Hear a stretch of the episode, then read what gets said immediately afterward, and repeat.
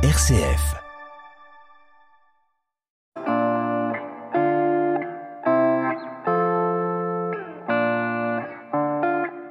Amélie Bonin, bonjour.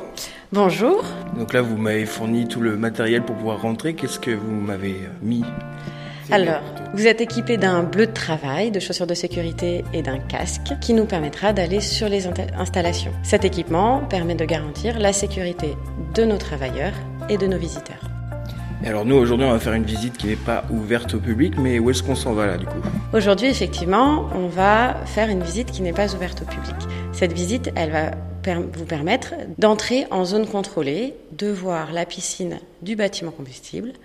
Nous allons aussi aller en salle des machines pour voir la turbine et l'alternateur, et enfin en station de pompage. Et eh ben c'est parti, on y va alors. Là, Amélie Bonin, on s'approche de l'entrée. Qu'est-ce qu'on va faire là?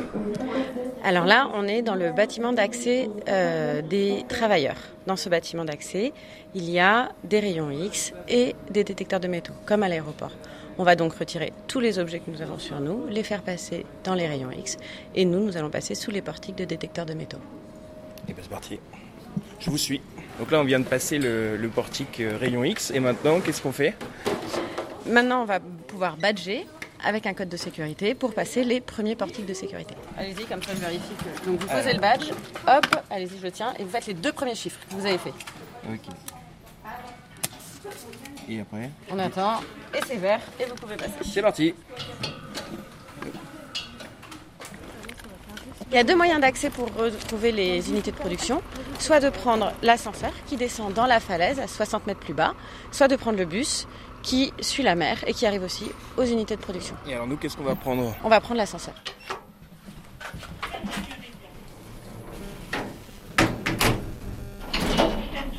Alors après un long périple, nous sommes arrivés devant quoi, Amélie Bonin Nous sommes devant l'unité de production numéro 1.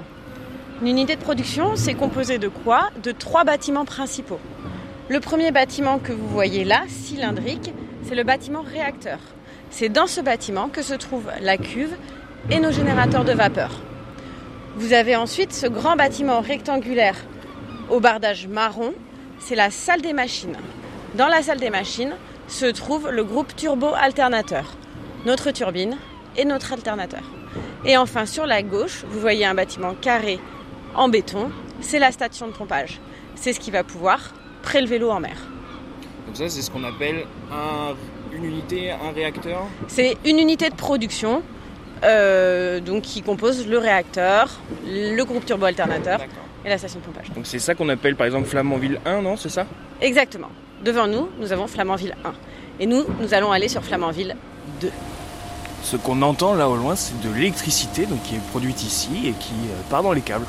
Euh, là, en visitant, ce qui me frappe, c'est que moi, je m'attendais à une fourmilière de gens partout, et en fait, pas tant.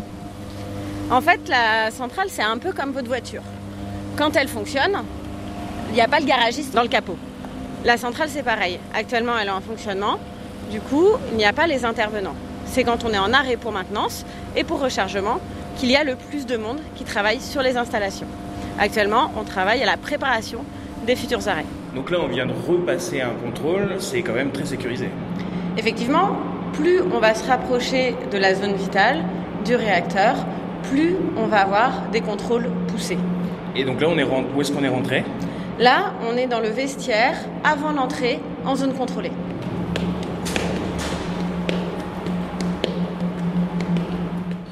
Donc là, on... je viens d'abandonner ma bonnette pour des raisons, euh, il me semble, de radioactivité potentielle, c'est ça? Tout à fait. Là, on se prépare à entrer en zone contrôlée. Pour entrer en zone contrôlée, il y a plusieurs choses qui sont obligatoires. Tout d'abord d'avoir un RTR, c'est un régime de travail radiologique. Il permet de garantir que nous n'allons pas dépasser la dose qui nous est autorisée. On doit avoir aussi sur soi un dosimètre électronique. C'est cette machine rectangulaire qui va nous permettre d'entrer en zone contrôlée. Le régime de travail radiologique et le dosimètre électronique seront reliés c'est lui qui nous avertira si on est dans un endroit qui dépasse notre dose autorisée. Et alors qu'est-ce qui se passe si, on, si ça dépasse? Si on rentre dans un endroit où on dépasse, qu'est-ce qui va se passer? On devra sortir de zone contrôlée. Et des contrôles potentiellement en fonction peuvent être euh, réalisés par la médecine du travail. Pour les travailleurs du nucléaire, en plus de ce dosimètre électronique, un dosimètre passif est obligatoire.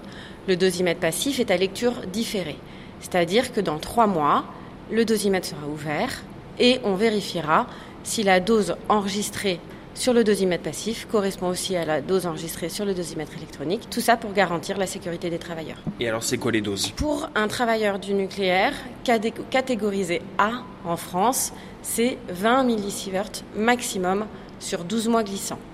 Il faut savoir que à EDF, on dépasse rarement les 8 euh, millisieverts. De plus, EDF impose une euh, limite à 16 millisieverts pour garantir le respect des doses autorisées. Et si quelqu'un les dépasse, qu'est-ce qui se passe? Il est interdit de revenir? Au bout d'un certain temps, on peut revenir quand même. On, on peut revenir à partir du moment où on a dépassé les 12 mois.